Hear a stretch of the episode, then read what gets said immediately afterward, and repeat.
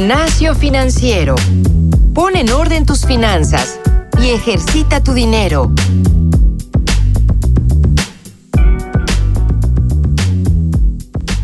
Hola, ¿qué tal? Bienvenidos a este nuevo episodio de Gimnasio Financiero, queridos podescuchas. Vamos a hablar el día de hoy en un episodio muy muy especial sobre emprendimiento para mujeres. Como siempre, me acompaña Isabel Gómez Aguado. ¿Cómo estás, Isa?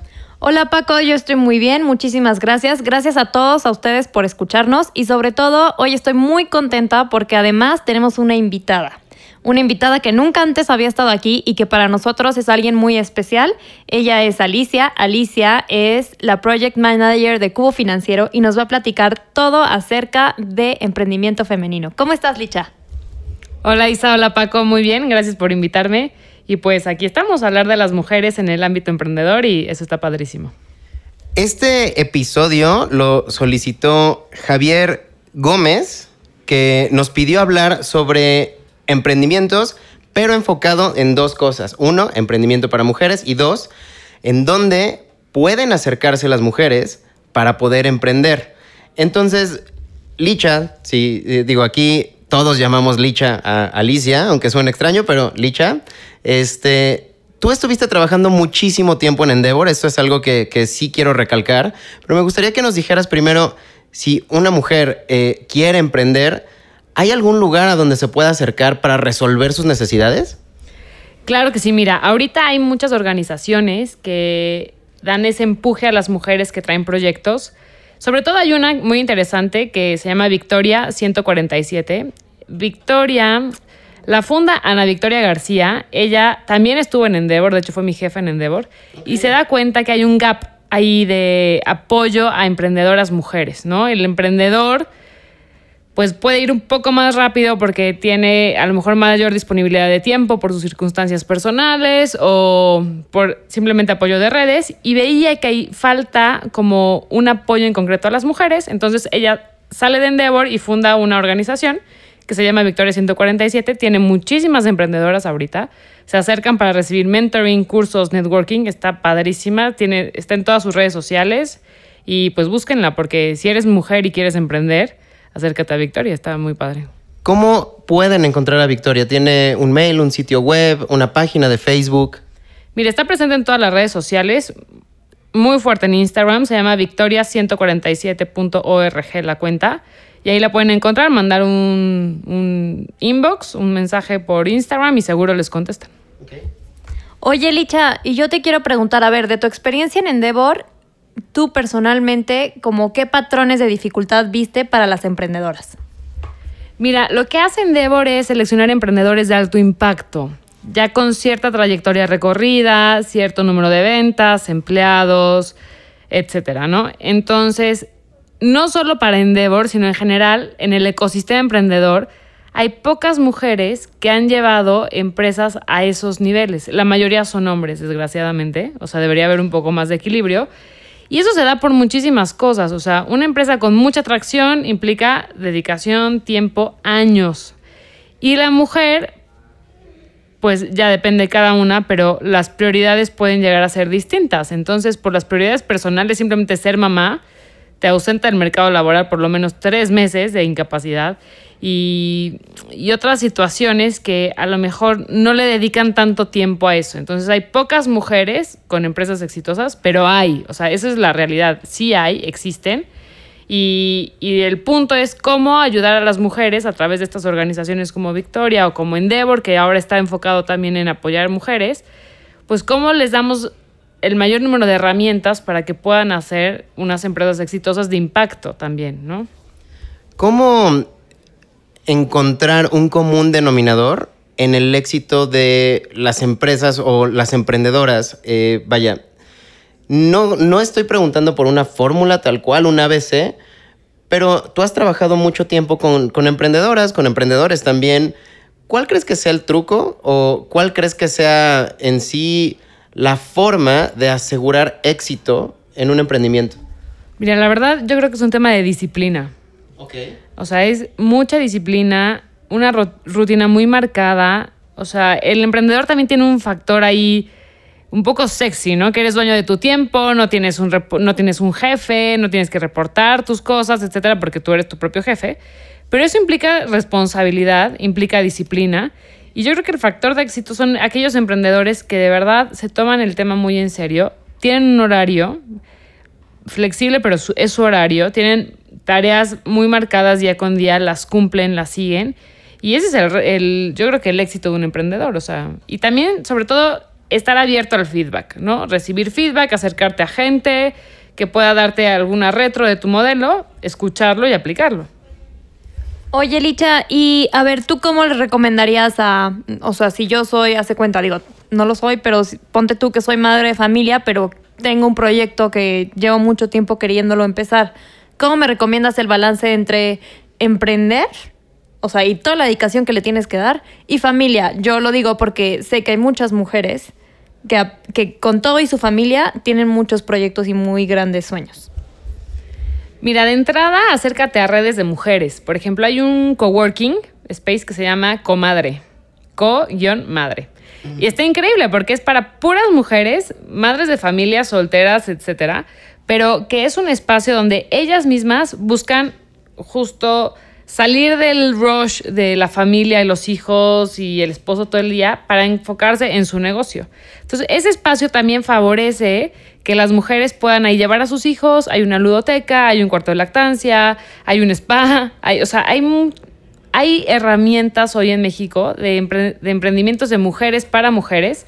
Entonces, si eres madre de familia, traes un negocio, una empresa, o sea, de entrada es no estés sola, o sea, busca esas redes de apoyo y hay muchísimas. Empieza con comadre, busca Victoria y de ahí vas a ir ya, te va a ir llevando la misma cuenta de Instagram a tener muchas, a seguir muchas cuentas similares y seguro lo encontrarás.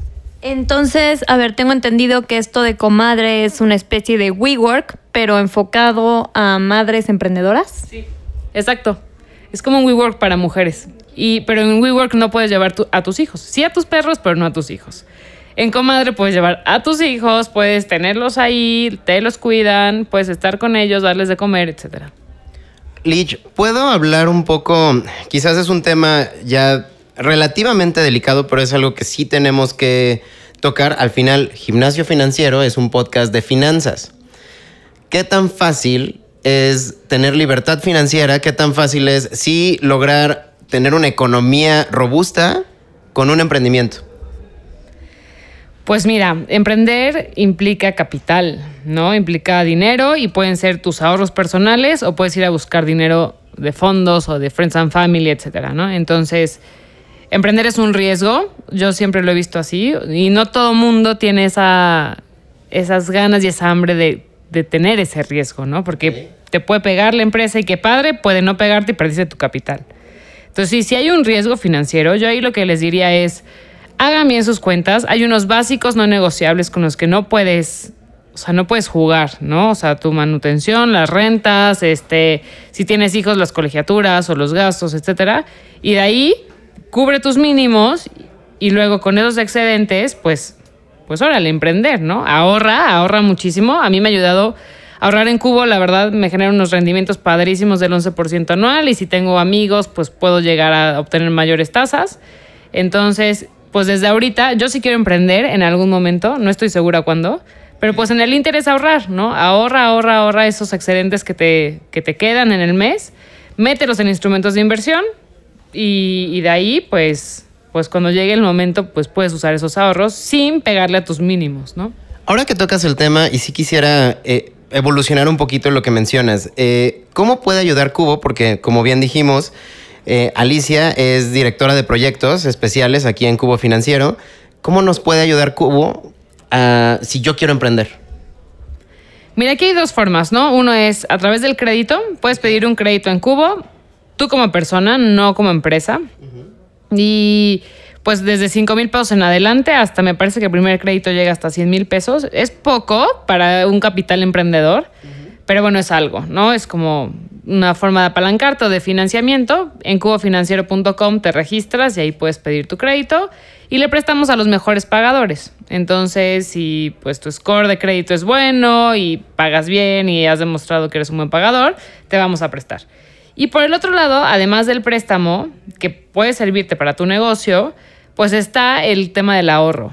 Que en el ahorro también entrando a cubofinanciero.com y te registras, puedes invertir desde 100 pesos a una tasa del 11% anual, que eso es increíble. El plazo, las inversiones a plazo fijo dependen de tus necesidades, no estás apalancado o, o fijado en una fecha, tú puedes seleccionar una fecha de cumpleaños, tu aniversario o simplemente meterlo cada 14, 13, 12 días o a un año o dos años y desde 100 pesos. Entonces, si tú metes tus ahorros, no sé, 10 mil pesos a un año al 11%, pues tienes ahí un rendimiento bastante interesante.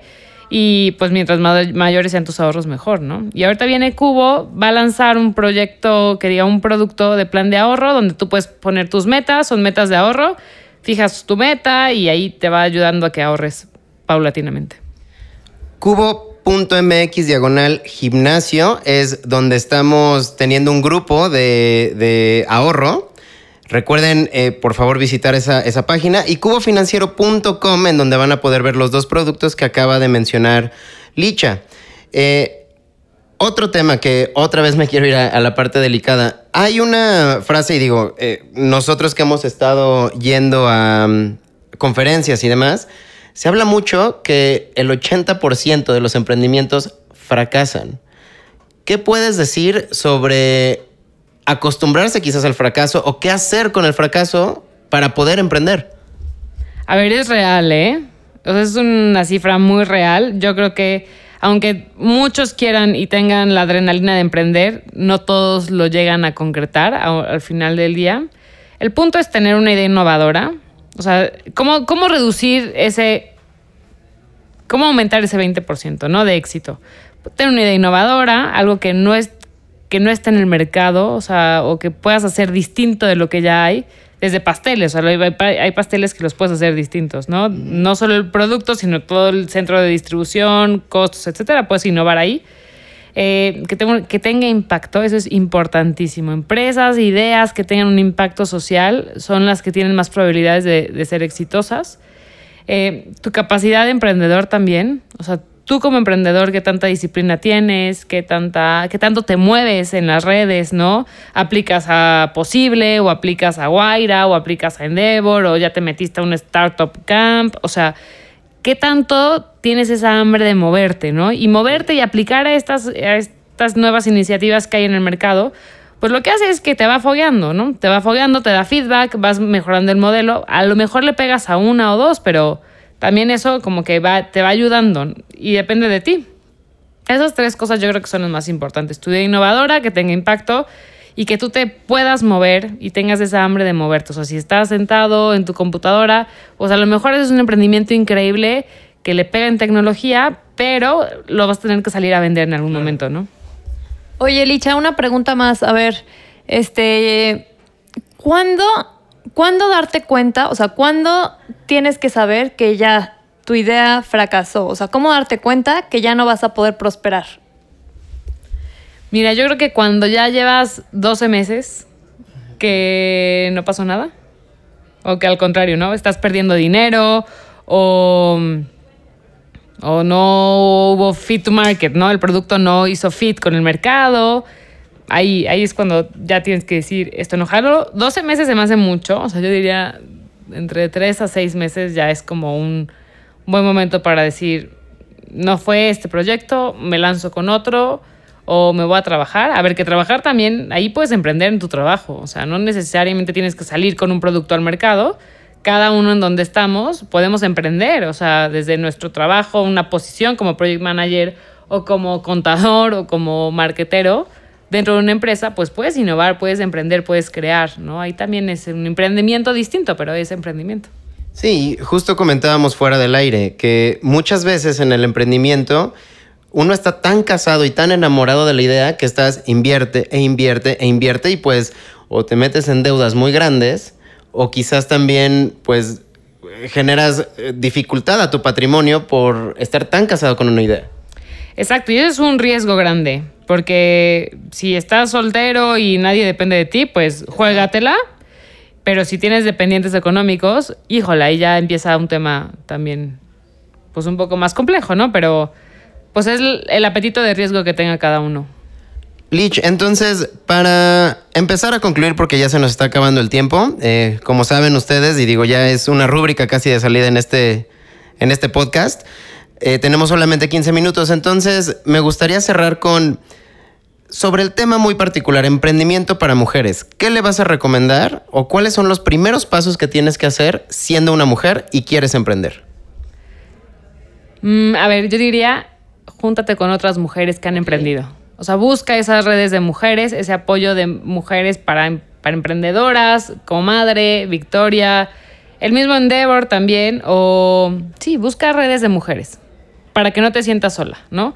Cuenta tu idea, busca esos espacios y, y lánzate, o sea, no tengas miedo, ¿no? Pues se puede, se puede hacer posible tu emprendimiento, puedes tener un balance de vida personal con el emprendimiento también y vas por eso.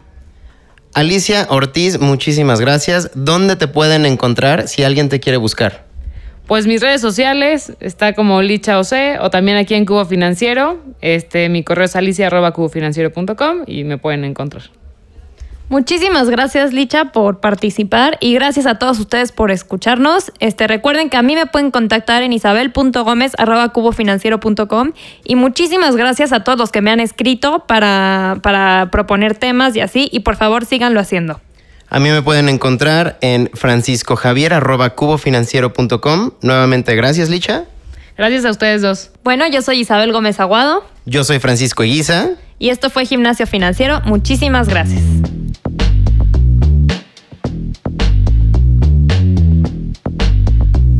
El entrenamiento de hoy ha terminado. No olvides reforzar tus finanzas todos los días y compartirnos con tus amigos. Te esperamos la próxima semana en Gimnasio Financiero.